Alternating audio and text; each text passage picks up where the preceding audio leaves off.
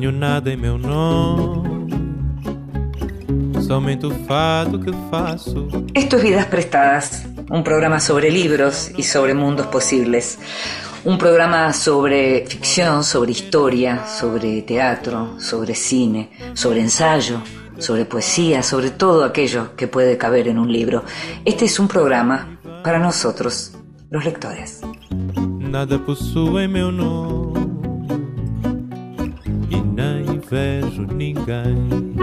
Y nos gusta leer tranquilos y a solas, a veces nos gusta leernos a nosotros mismos en voz alta y otras veces nos gusta pedirle a otros que nos lean. Esta vez le pedimos a Emilia Zabaleta que nos leyera. En voz alta. Cuentos breves, poesía, lecturas para compartir. Sudando, secándonos la frente con pañuelos que humedecimos en la fuente de la Recoleta, llegamos a esa casa con jardín de la calle Ayacucho. ¡Qué risa! Subimos en el ascensor al cuarto piso. Yo estaba malhumorada porque no quería salir, pues mi vestido estaba sucio y pensaba dedicar la tarde a lavar y a planchar la colcha de mi camita. Tocamos el timbre, nos abrieron la puerta y entramos, Casilda y yo, en la casa con el paquete. Casilda es modista. Vivimos en Bursaco y nuestros viajes a la capital la enferman, sobre todo cuando tenemos que ir al barrio norte, que queda tan atrás mano. De inmediato Casilda pidió un vaso de agua a la sirvienta para tomar la aspirina que llevaba en el monedero. La aspirina cayó al suelo con vaso y monedero. ¡Qué risa! Subimos una escalera alfombrada, olía a naftalina, precedidas por la sirvienta que nos hizo pasar al dormitorio de la señora Cornelia Catalpina, cuyo nombre fue un martirio para mi memoria. El dormitorio era todo rojo, con cortinajes blancos y había espejos con marcos dorados. Durante un siglo esperamos que la señora llegara del cuarto contiguo, donde la oíamos hacer gárgaras y discutir con voces diferentes. Entró su perfume y después de unos instantes, ella con otro perfume. Quejándose, nos saludó. El vestido de terciopelo de Silvina Ocampo. La Furia, 1959.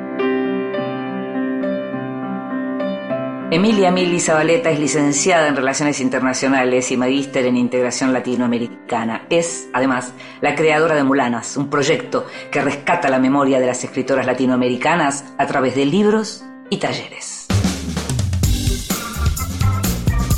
Vidas prestadas.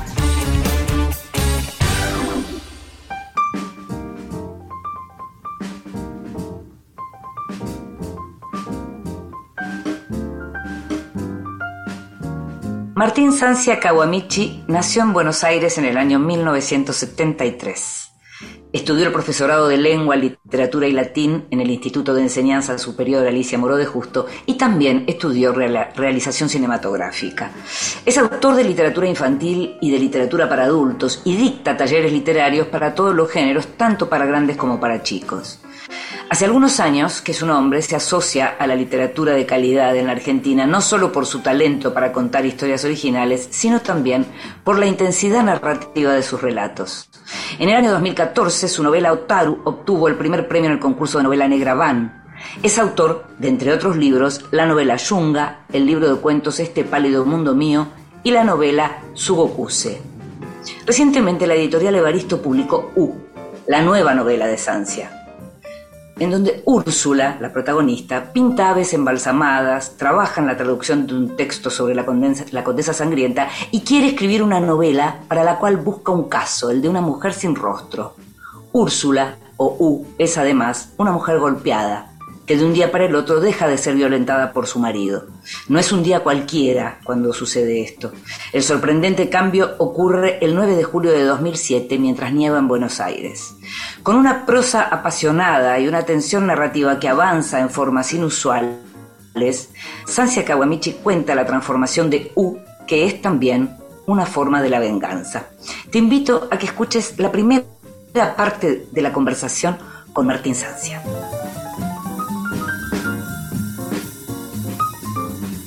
Y es un placer contar con un escritor, eh, con una visita de un escritor que hasta hace poco, debo ser franca, conocía por su nombre, pero a quien no había leído y de quien sí recibía muchos comentarios favorables y de gente en la que confío mucho. Así que me gusta mucho no solo haberte leído, sino poder contar con vos en vidas prestadas para esta entrevista. Gracias, Martín Sancia Kawamichi, por estar con nosotros. ¿eh?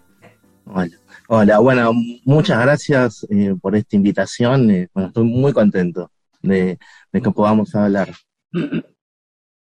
La, primera pregunta que tengo para hacerte era que cuando arrancaste, em, arrancaste como Martín Sancia, agregaste el Kawamichi, ¿no? Sí, sí, sí, sí, sí, sí. Bueno, eh, eso fue una, una negociación con eh, Carlos Sáez, que fue el primer, eh, fue el editor de una novela Otaru con la que gané un premio. Sí. Yo, eh, me, me, consideraba, yo ya consideraba que no iba a, editar. Estaba muy convencido de, eso. De que no ibas a editar como escritor, digamos, que no, te iban a publicar. Sí. Sí. sí, yo estaba seguro de, que la que nunca iban a publicar para adultos. Y de golpe, bueno, gané el, gané el, el, el BAN, el Buenos Aires Negra, y me agarró un ataque de, pánico y no quería el premio. A ver cómo es eso. Sí, en realidad no quería la exposición, no quería, me asusté, me asusté, mm, me asusté. Y me acuerdo que le comenté al editor y le dije, no, yo no quiero que me den el primer premio. Digo, si puede ser eh, eh, que me dicten, pero no el primer premio. Digo, pues no, no, no, yo no sirvo para, para hablar, no, no. Y y, el editor me, me dijo que no, que yo lo que le estaba proponiendo era imposible.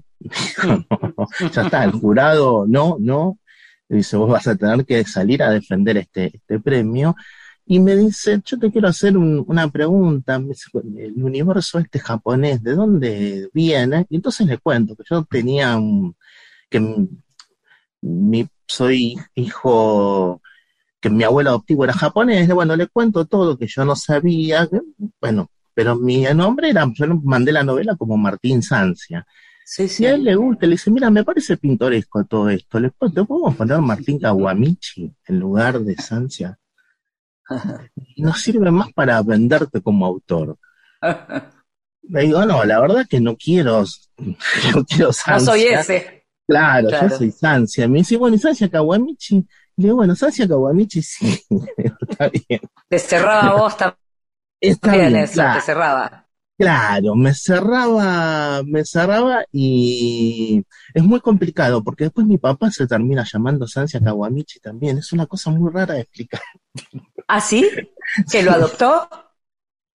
Mi papá fue, era, hasta los 18 años fue Kawamichi porque el, pero el padre de él, eh, Taru Kawamichi, murió cuando mi papá tenía dos años. Mm. Mi papá tenía el apellido de él, Kawamichi, pero casi no lo conoció. Mi abuela se volvió a casar con otro hombre que se llamaba Juan Sancia. Y a los 18 años mi papá tomó el apellido del padre adoptivo. ¿no? Mm. Y se pasó, y llamó, pasó a llamarse Alberto Sancia. Ahora, Martín, pero esto quiere decir, pero vos tenés, ¿hay sangre japonesa? En, hay sangre japonesa, sí, muy lejana, estoy como salpicado de, una o dos gotas de sangre. Eh, es mi abuelo, eh, mi abuelo adoptivo. Lo que pasa es que yo no lo conocí, para mí mi abuelo fue Juan Sancia. Claro, entiendo, entiendo.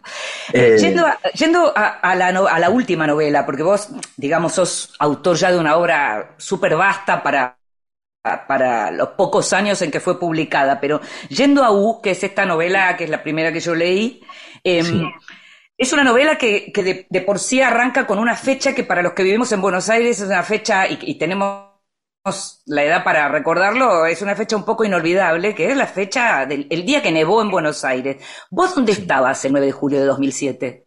Eh, bueno, eh, me acuerdo porque el 9 de julio cumpleaños mi otro, mi abuelo materno, Mira. Eh, Julio Pacheco, y yo estaba en la casa de él, que es en La Matanza, en Barrio Sarmiento. Y era, era increíble porque de golpe el barrio de La Matanza que yo conocía se había transformado en Suiza. claro, claro, un cantón suizo. Claro, me acuerdo que era, era, ¿cómo transformó la pobreza la nieve? transformó, era un barrio, era, se había vuelto un barrio hermoso. y, y, me acuerdo que encima estuvimos con asado, asado en, la nieve. Increíble, increíble. Increíble. Ah, ahora, aparece esa fecha que en realidad lo que hace es como marcar temporalmente la historia, pero la historia, que, que, tiene a su vez, como suele pasar con tu literatura, varias historias, la historia está protagonizada por U, U o Úrsula, que es una mujer que vive en pareja y en donde el tema de la violencia de género, aunque está estilizado, es central. Sí. Me gustaría me gustaría saber si eso fue algo pensado cuando empezaste, cuando arrancaste. Digamos, ¿qué te llevó a escribir esta novela? ¿Cuál fue el tema que te, que te impulsó para escribir? Bueno, lo que me, me interesó, sí, el tema de la violencia de género es, central, pero en la, en la novela, pero a mí lo que me, me llevó, era la situación esta extraña de, que, que, se produce eh, en la vida de Úrsula, que es que este hombre que la, la, la somete y la maltrata, eh, su marido, de, de, pronto cambia casi mágicamente y empieza a tratarla bien, eh, mm. pero sin dar ningún tipo de explicación y sin, hacer, sin hacerse cargo de nada. Lo que le propone, lo que hace él con, este cambio que este hombre tiene, es transformarle la realidad. Ella, es eh, arrojarla a otro lado donde ella ya ni siquiera puede hacer pie porque ya no entiende cómo, eh, cómo estar parada, ¿no? Sí. Y que era lo que a mí me, interesaba de, este, de esta historia. Y el elemento de la nieve lo, lo, puse porque me parecía que podía acompañar ese, ese extrañamiento. Hay algo, era, hay algo muy extraño en lo, en, en, lo que le pasa a, a, Úrsula, ¿no? Yo creo que es una, una novela en donde en realidad no es ella la que cambia, sino la que cambia es justa, el que cambia justamente él.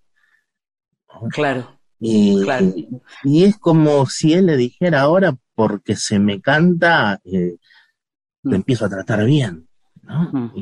ahora, ella en medio de, digamos, de, de, ese estar perdida de, en todo eso, empieza a, su manera a encontrar una forma de, de repeler y de, y de vengar todo aquello, ¿no? Mm, y aparece en el medio toda una serie de, por eso decía de una serie de historias que, son como postales entre la pintura de los pájaros y las visitas a, a, Anabela, una mujer llena de tumores. Me gustaría que, me cuentes porque es una experiencia de lectura distinta, es como una experiencia de lectura en donde es difícil eh, de contarle de pronto a los oyentes como una narración lineal porque no existe eso, hay otra cosa, son como pinturas. Sí, lo que, eh, lo que yo traté de, que pasara es que de alguna manera Úrsula en este, en este extravío encontrara la venganza. Mm.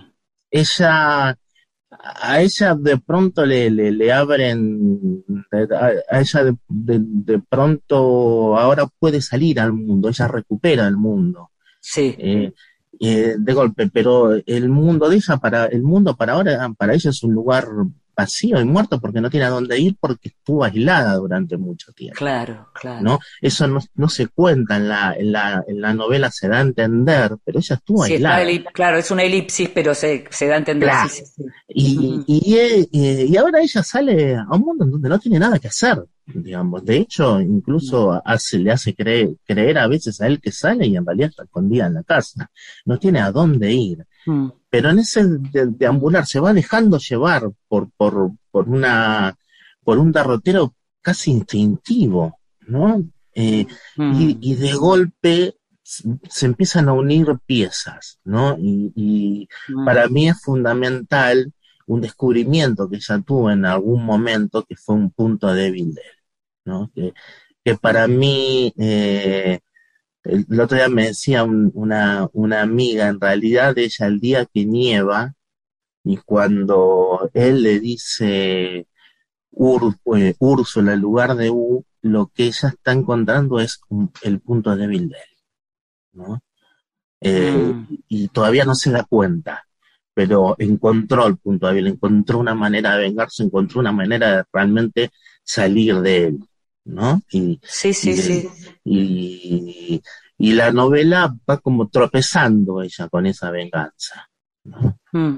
Hay algo que aparece... Esa era mi idea. Sí. sí, sí, sí, sí, sí. Después aparece la cuestión de la literatura eh, y de la escritura, de la novela por escribirse y de la traducción que se está haciendo también. Sí. Que, que por eso insisto con esto de que son como ventanas que se van abriendo que en donde en todas aparece el, el, personaje central, pero son como ventanas de distintos motivos, como motivos, como los motivos de las estampas también, ¿no? Japonesas. Sí, sí, sí, sí. Eh, mira, mira vos, sí, en realidad no había pensado eso, pero hay algo de estampa en, en, mi manera de concebir las historias. Eso me parece, ¿no? Claro, a eso iba. Me, da la impresión de que hay ya como una, eh, digamos, una forma de trabajar la, la, literatura en donde tenés, por un lado, un castellano muy argentino y muy ubicado en, lo, en la, en, incluso en la cosa más urbana, pero permanentemente resuena la figura de la estampa y de otra clase de literatura que en otras novelas de pronto está más fuerte eso. Contá un poco, me gustaría escuchar un poco cómo es eso, cómo es tu formación literaria y cuánto de esa literatura japonesa realmente te formó o es un eco lejano, ¿no? Sí. No, mira, en, realidad mi formación fue a, a los ponchazos, hablando Mm, mal y pronto. Y creo que eh, mi formación tiene que ver un poco con, cómo están escritas las novelas. mi formación fue agarrando un poco de, todas partes. Mm. Bueno, fue una formación hecha en base a manotazos de ahogado, digamos. Y, y la novela, cuando escribo una historia, me pasa eso.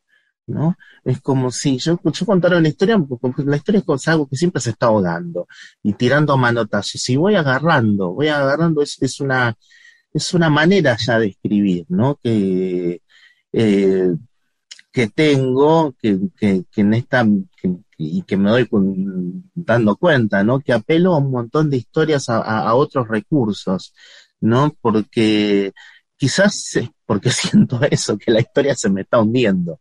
¿no? Eh, mm. y, y, es mi manera de, de, que no se, de que no se hunda. Mm. Es, más una cuestión, creo que de desesperación que de, estilo consciente, ¿no? ¿y, cuánto de, ¿y cuánto de la vieja tradición oral? Cuando digo vieja, digo vieja, muy vieja en términos de humanidad. ¿Cuánto de esa tradición oral en donde efectivamente al narrador se le iba hundiendo la historia y tenía que aparecer, o la narradora, ¿no?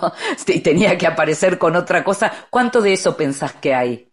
Ah, y, ahora que lo decís, muchísimo. No me había dado cuenta, pero sí, muchísimo, muchísimo. El narrador oral está todo el tiempo con esa, con, con con esa sensación, ¿no? De, que la historia. Y sabes, me pasa también esto con los chicos, para escribir en literatura infantil. Yo tenía la, la, idea cuando escribía para chicos de que en cada frase el, el, chico estaba dejando el libro, tirando el libro. Entonces, bueno, no le voy a dar la oportunidad de que lo tire. Y era, era esa manera o sea, me parecía eh, que el chico me estaba leyendo por obligación y yo mm. tenía que luchar contra eso, ¿no? Porque salir a buscarlo todo el tiempo, claro. Claro, porque la, escritura infantil tiene un poco de placer, pero también mucha obligación. Claro. Muchos chicos te leen obligados por, la escuela y yo pensaba en ese lector, ¿no? Que, que uno a veces en literatura no pienso en un lector obligado a leer. Eh, eh, en cambio, en infantil sí. Entonces yo decía, bueno, pero voy a tratar de hacerle la cosa, ya que te obligaron a leer este libro, de, de hacerte lo, más divertido posible. Sí, o lo más difícil de abandonar, claro. O lo más difícil de abandonar, claro. lo más difícil de abandonar. Y creo que eso, creo que tiene que ver con eso. Por eso una, una como una idea de, narrador oral, tenés razón, sí. Martín, te invito a que escuchemos un poquito de música y seguimos conversando enseguida sobre U y sobre el resto de tu obra.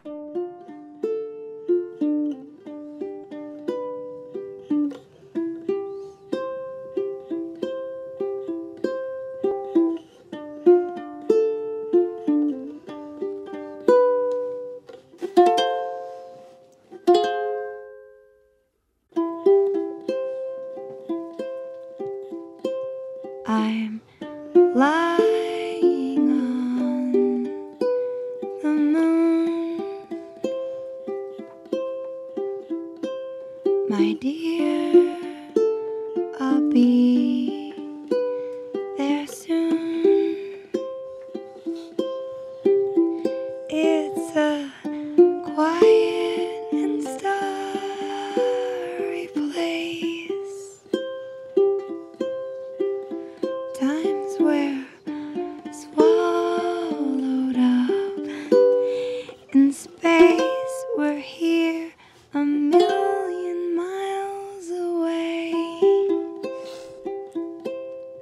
la voz de Scarlett Johansson y quien toca es Joaquín Phoenix.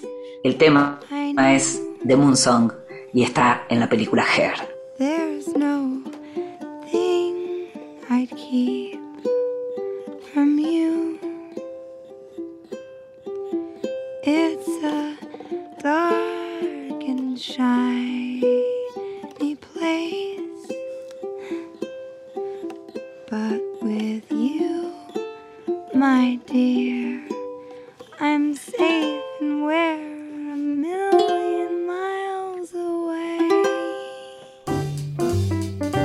Bienvenidos. Libros recién salidos del horno que prometen grandes momentos.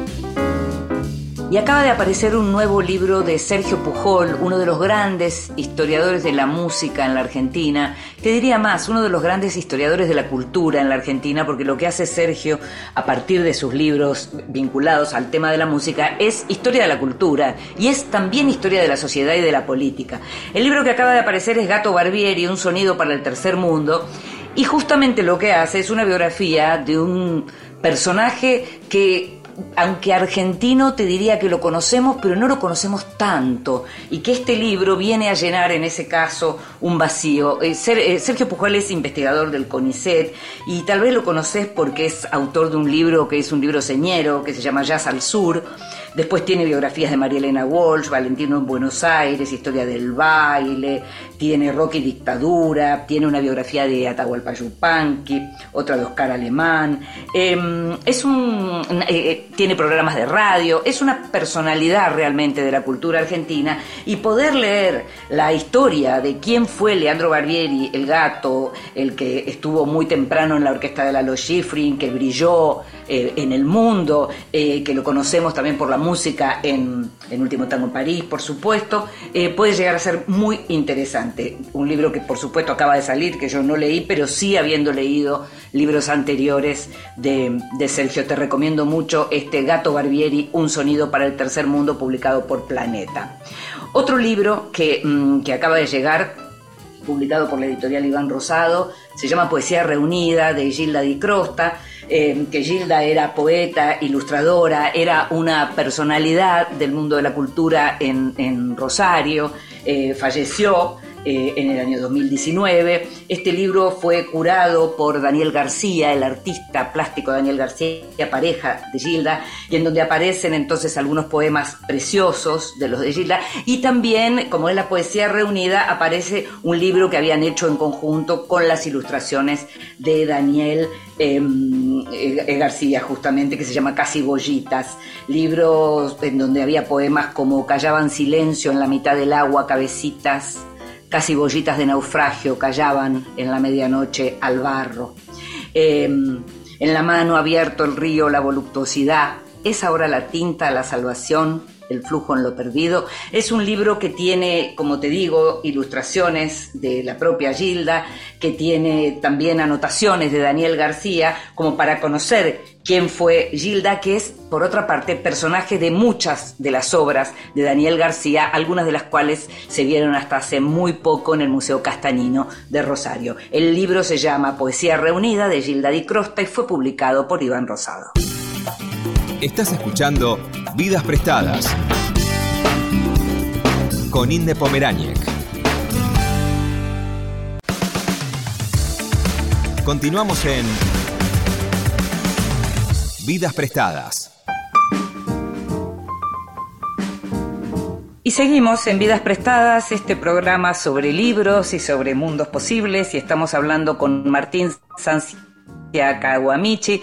Estamos hablando a propósito de la publicación de U por Evaristo Editorial, pero también a propósito de una obra narrativa que en realidad tiene ecos de una literatura diferente. Yo te leía, Martín, y, leía eh, algunas de esas obras eh, eh, que vos marcás como, como fundadoras de tu forma de leer y, leía que te gusta Onetti y trataba de pensar, ¿y dónde está Onetti, por ejemplo, en la obra de Martín Sancia? Porque al mismo tiempo se hace como difícil realmente encontrarte en una serie. ¿Vos te sentís en alguna serie?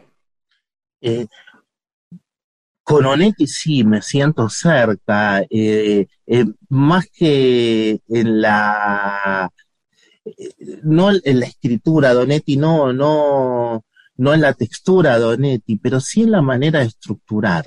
Onetti eh, era, era, también luchaba contra una historia. sobre todo en, novelas como para una tumba sin nombre, eso ahí, es, es muy claro, ¿no? Eh, en, en Onetti, eh, Onetti, el relato, para el relato, la construcción de un relato es un gran problema. ¿no? Mm. Es un gran, e, ese gran problema a, a, enfrentar por el, por el escritor. Y así como él también juega con, con, el tiempo, con distintas voces, que Nonetti siempre son la misma, ¿no? Sí, sí. tiene. Eh, pero creo que, que, que, tomé de Onetti eso. En, creo que hay una, una influencia de, de, él y hay una influencia. Eh, también de, de, de, de Borges, ¿no? Más mm, allá de, mm. pues, influencia como lector, son tipos a los, son los dos tipos a los que más recurrí, digamos, ¿no? Eh, claro, claro, eh, claro. Onetti, Borges, los escritores japoneses, la, la literatura japonesa, en realidad la, estoy lejísimos de ser alguien que sepa de literatura japonesa. Leí muy poco, sí me interesa, sí leí mucho cine. Es sí vi mucho cine, ¿no? Sí, porque además estudiaste cine. Mm. Sí, sí, sí, sí, estudié cine, vi mucho cine japonés. El cine es una influencia también para mi manera de pensar, ¿no? Mm, mm. Eh, bueno, y de concebir la literatura tal vez, ¿no? Porque aparece...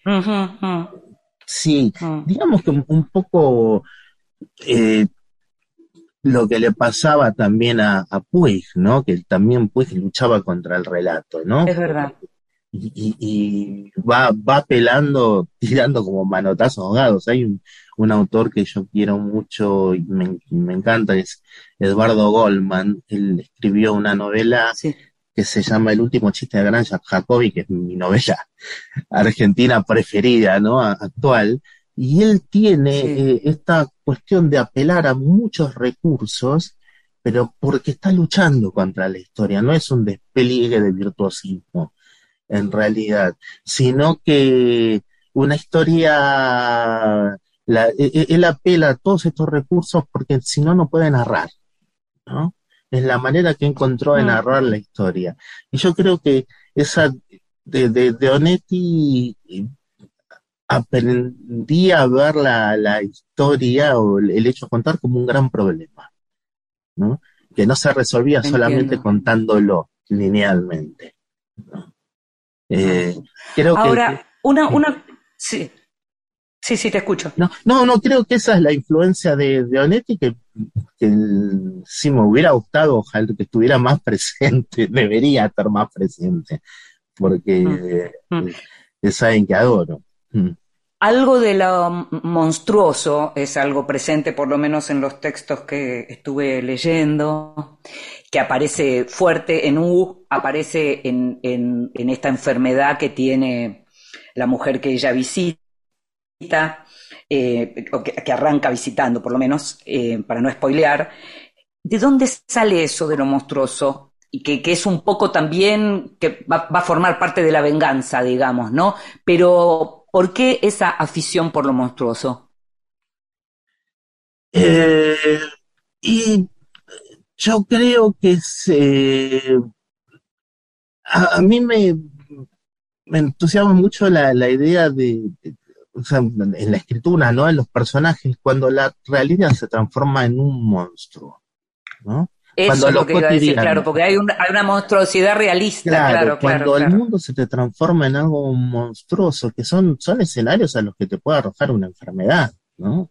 Exacto. Que la realidad se te transforme en, en, un monstruo peor que cualquier película de, de, mm. terror. Y yo creo que tengo un, un miedo a la, a la enfermedad, ¿no? Que, que se, padre soy absolutamente temeroso de las, de las enfermedades y, y siempre aparece ahí como un monstruo, ¿no? Como, mm. como un monstruo ahí, como la sombra de algo horrible, uno está, estoy conviviendo, uno está conviviendo siempre con eso, ¿no? Con una amenaza de cosas horribles que le van a pasar a uno o a, gente que, uno quiere. No es un lugar tan cómodo la vida cotidiana, digamos, si uno lo piensa desde ese lado, ¿no? Eh, de, puesto que está un montón de cosas, y yo creo que, que, que lo monstruoso aparece porque estoy muerto de miedo. Mm. Mm. Creo que eh, tiene que ver con eso. Enseñás, va, dictás talleres de escritura, ¿no? Sí, sí. Sí, sí, sí, sí. Y, esos, en esos talleres, mm, eh, en general están los que dicen, bueno, uno puede enseñar a leer y a partir de enseñar a leer se puede enseñar eh, a escribir. Hay quien dice, en realidad nos reunimos para, para colectivizar de algún modo los miedos que tienen que ver con la escritura.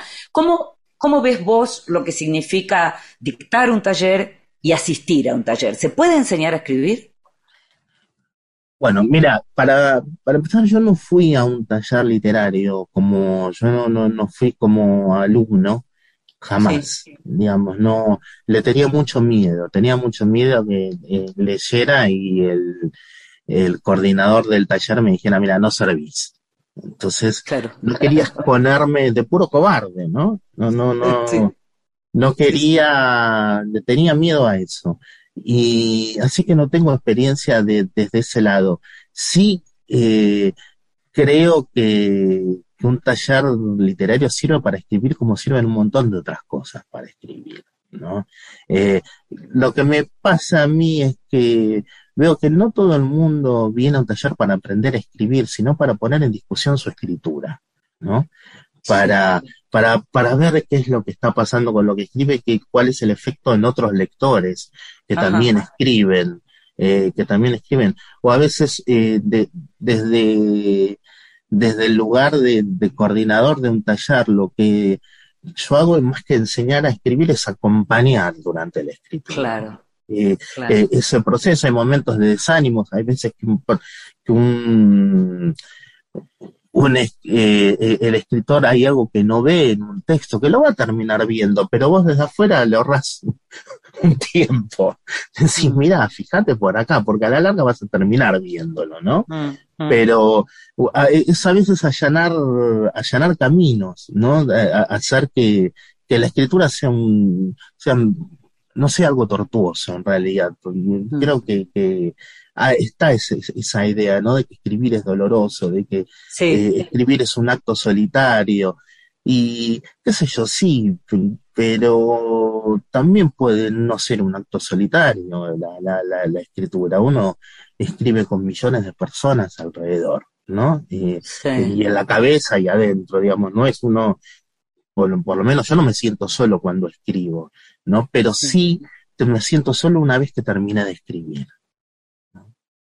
¿Cómo sería eso? ¿Cómo sería eso? Y sí, cuando no tenés con quién compartirlo, con más de, de, una, no, no, sé, cuando termino de escribir algo, ese mundo en el que estaba me abandonó. Claro. Se terminó. Entonces uno tiene que, a ver, con esto que hice, eh, a ver qué pasa en el mundo real, y ahí sí necesitas de gente. Y, y en mm. realidad uno, eh, yo veo que mucha gente no va, hay gente que no va a tallar literarios, eh, pero se la pasa mostrando sus textos a todo el mundo. Mm. Eh, eh, y hay gente que por ahí no tiene esa posibilidad, y un taller literario es, esa posibilidad también. no, es una, una, cuestión de solamente de técnicas literarias, eso es un acompañamiento. La escritura es demasiado solitaria. ¿Sabes que el, días atrás, semanas atrás, Rosa Montero me decía, a propósito de su último libro, pero a propósito de la literatura en general, es una imagen que está en, su nuevo libro, decía que los escritores somos como mendigos desesperados por la mirada de los otros, ¿no? Mm. Te, escucho, eh, y, ella lo que decía era que eh, eh, efectivamente cuando uno termina de hacer algo en lo que estuvo involucrado tanto tiempo, lo que necesita es que haya un otro que diga, yo me encuentro en eso que vos hiciste, a mí eso que vos hiciste me habla, me interpela, usemos la palabra que querramos, pero ahí, y ahí aparecía esa mirada como menesterosa, ¿no? del otro. ¿Cómo, cómo se dice Sí, sí, sí, tal cual. Tal cual, porque necesitas de, de, algún modo eso. Eh, se necesita, digamos que me, me parece que el, el taller también es un, es un buen ámbito para que uno no ande molestando a los demás. Claro, claro, claro. Eh, a, los que no están, hasta incluso a los que no entienden esta afición de uno por la escritura, ¿no? Eh, mm. Entonces el taller te da esa, esa tranquilidad, que se lo vas a leer a tu texto, vas a compartir con gente que le interesa escribir, que le interesa leer, que viene a compartir textos en, un lugar, y creo que eso te da el, alivio a la hora de mostrar. ¿no? Ahora, mm. también Martín me decías antes que mm, había llegado un momento en donde pensabas que nunca ibas a publicar. Sí. La mirada del otro muchas veces es la mirada del editor que uno estaba esperando. Vos tuviste ese editor, ¿no? Eh, sí, sí, sí, sí. Yo tuve, por suerte, eh, trabajé siempre con editores eh, que me han enseñado mucho, pero sobre todo tuve una figura, Damián Vives. claro, por eso te lo preguntaba. Mm. Que fue, em, empezó siendo editor de de una novela mía, Yunga, y terminó convirtiéndose en, hermano para mí. Bueno, yo no, no suelo usar la palabra hermano porque no tengo hermanos, entonces no sé lo que es un hermano. Bueno, pero es lo que imaginás que puede ser un hermano, lo cual está muy bien también. Alguien a quien extraño, a quien extraño mucho, mucho, mucho, porque era, era una, con Damián yo tenía, esta él, tenía una voracidad por editar también, ¿no? Era... Eh, y vos por escribir, o sea, era un combo perfecto. Era una, éramos dos aburridos y a veces me, pasaba que... Eh, me, pasó un día, me acuerdo, a las dos de la mañana, él me llama, me pregunta cómo estoy, que, bien, contento, terminé de escribir algo, me dice, ¿qué? Una novela. y me dice, venite. Y fui a la casa a las dos de la mañana a leerle la novela. Qué increíble. Digamos, y, y, ahí y fue digamos, con un pasó eso. La, fui a las dos de la mañana, porque me dijo, vení, dice, yo no puedo dormir. Me dice, ¿vos podés dormir? No, tampoco, era un feriado largo, no me acuerdo. Y, y fui, esa, esa cuestión, esa lectura tan pronta, esta cuestión de poder consultar con él todo, era, era, eh, era maravilloso, pero lo, lo, lo, lo tengo ahora en, en, Roxana Hortal, porque ellos eran, eran, eran un, dúo, son un dúo. Esta novela la editamos con Ulf, la terminamos con, con Roxana Hortal y todo eso que yo obtenía de, Damián lo obtengo con ella porque son parte del mismo equipo. Claro, claro, eh, Lo que pasa que antes era, Damián era el que se encargaba más del trato con, conmigo, pero igual yo con, con Roxana tenía un vínculo también de amistad, ¿no? te hago la última, te hago la última y, breve. Em, ¿Quién pensás que es el lector o la lectora para U? Ah, qué, buena pregunta. Eh, que, y, y me parece que puede, puede ser un, la verdad que no tengo ni idea de quién puede ser un lector, pero eh, para empezar una, una persona que que le interesen las historias de, extrañamiento. Eh, es, un, es un texto de, extrañamiento que puede tener elementos de terror, de thriller, eh, pero también donde se, se discute, mm, también donde se, se, se habla sobre sobre la escritura también, ¿no? En, la novela, porque el personaje es una traductora, entonces hay elementos, pero eh, por lo pronto creo que es una, una novela para, para escritores que para lectores que gusten de lo, de lectoras y lectores que gusten del extrañamiento y, y de historias salpicadas por elementos monstruosos. Claro, claro. Mm. Muchas gracias, Martín, por estar con nosotros en Vidas Prestadas. ¿eh? Muchas gracias a ustedes. Eh, muchísimas gracias. ¿eh? Muchísimas gracias.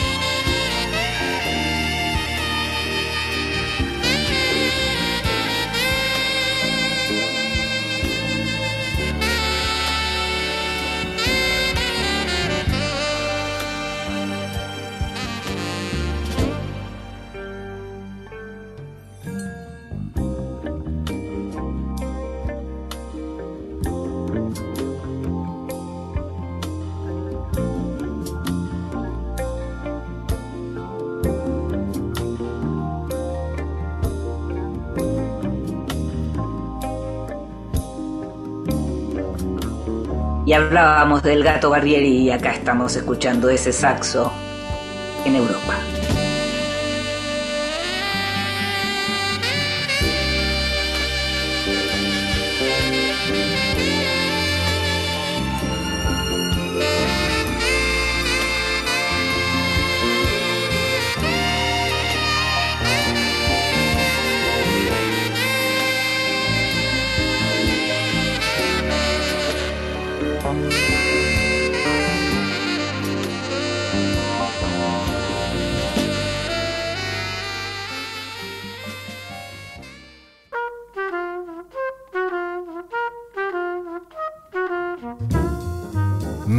De Luz.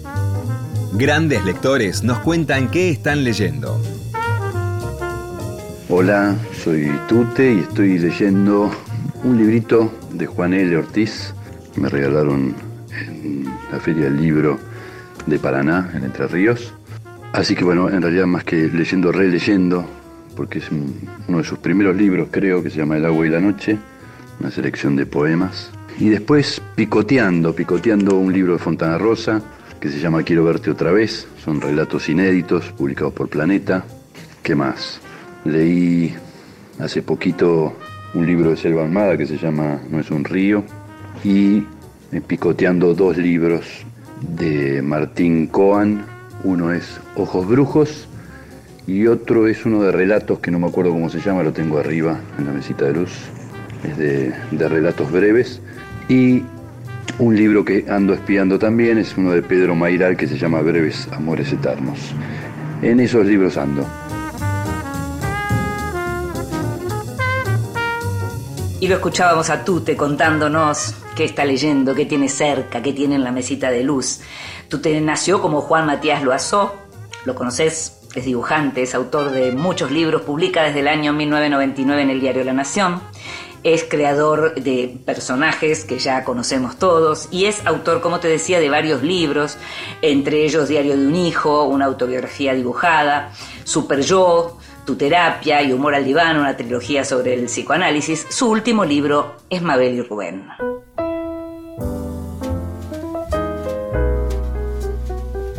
Libros que sí. Títulos nuevos y no tan nuevos que son imperdibles. Me gusta hablar de las reediciones porque como se trata de libros nuevos y no tan nuevos, me gusta recomendarte cuando hay un libro que en su momento me interesó mucho y que ahora está accesible, como es el caso de Ladrilleros de Selva Almada, la segunda novela de Selva, que es una novela muy potente. Después del viento que arrasa uno se preguntaba con qué podía aparecer Selva Almada para, para equiparar, para igualar, ya ni pensemos en superar el éxito del viento que arrasa y apareció en su momento con Ladrilleros, que es una historia increíble que de algún modo eh, es, también uno puede parangonar con, con Romeo y Julieta, con esa, esas historias de, de familias enfrentadas. Y en este caso lo que tiene que ver es lo que aparece es como el cuestionamiento de del tema de la masculinidad en una población muy machista, en donde las personas que están enfrentadas, los Miranda y los Tamay están enfrentados, pero hay dos de ellos, Marciano y el pajarito, que pues, fueron muy amigos en la infancia, pasa el tiempo, aparece un amor entre hombres, entre las familias, y lo que aparece ahí es la tragedia. La novela arranca ya con la tragedia, sabemos que hay una tragedia, y lo que hay es una forma del lenguaje, eh, en ese sentido Selva es muy interesante el modo en que trabaja, porque ella, ella siempre dice que ella no hace documentalismo, pero lo que uno puede leer es el habla de los pueblos y es el habla de los hombres y es la lengua como masculina eh, pero puesta en cuestión. La novela se llama Ladrilleros porque estas familias son familias además que trabajan en eso. Eh, como ladrilleros, que hay algo también en la familia de, de, Selva, ella contaba siempre que tenía ladrilleros en la familia, y te digo que es una novela espectacular, una tragedia entre ladrilleros y en donde aparece la cuestión de la homosexualidad que pone en discusión esa masculinidad tradicional. Una novela que se leyó muy bien en su momento y que en este momento, con todo lo que está pasando en relación al tema género, me parece que viene fantástico. La novela esta vez fue publicada por Random House. Y el segundo libro que tengo para recomendar es un libro raro, distinto, hermoso, que está en la línea de En el estanque de Al Álvarez, porque es un libro que está contado por una, por una mujer que nadó profesionalmente y que sigue nadando a lo largo de los años. Ella es Lynn Shapton, el libro se llama Bocetos de Natación, lo publicó Blatty Ríos con una traducción exquisita, como siempre, de Laura Whitner. Eh, y en este caso, Bocetos de Natación es un relato, como especie de diarios de natación, te decía, como el libro de Al Álvarez, pero al mismo tiempo cuenta con imágenes, algunos de ellos son ilustraciones de la propia Lynn Shapton, que es una ilustradora, una ilustradora conocida en el New York Times, eh, ilustraba la sección Opinión, eh, ilustra el New York, eh, la, la, New York Review of Books también. Aparecen también fotos, fotografías de los trajes de baño que fue utilizando ella a lo largo del tiempo y lo que hay son postales Son postales de, su tiempo de natación, de cuando iban a dar con su hermano, de, lo que eran los entrenamientos levantándose temprano, de lo que significaba viajar, de lo que significaba competir, de lo que significó crecer mientras, se nada, mientras ella nadaba profesionalmente. El libro es una preciosura, es una belleza y está muy bueno leerlo en sintonía con, ver una película que se está pudiendo ver en este momento em, en, las plataformas que se llama La Caída, eh, dirigida por Lucía Puenzo, y una película que cuenta lo que tiene que ver con esto mismo que te estoy hablando, lo que son los entrenamientos, lo que son las figuras de los entrenadores, lo que es la competencia, lo que es el compañerismo, pero en el caso de La Caída de la película es el tema del abuso del abuso por parte de los adultos que están con esos chicos eh, creciendo mientras están nadando. Así que bocetos de natación de Blati Ríos para verla en sintonía, para leerla en sintonía con la película La Caída de Lucía Puenzo.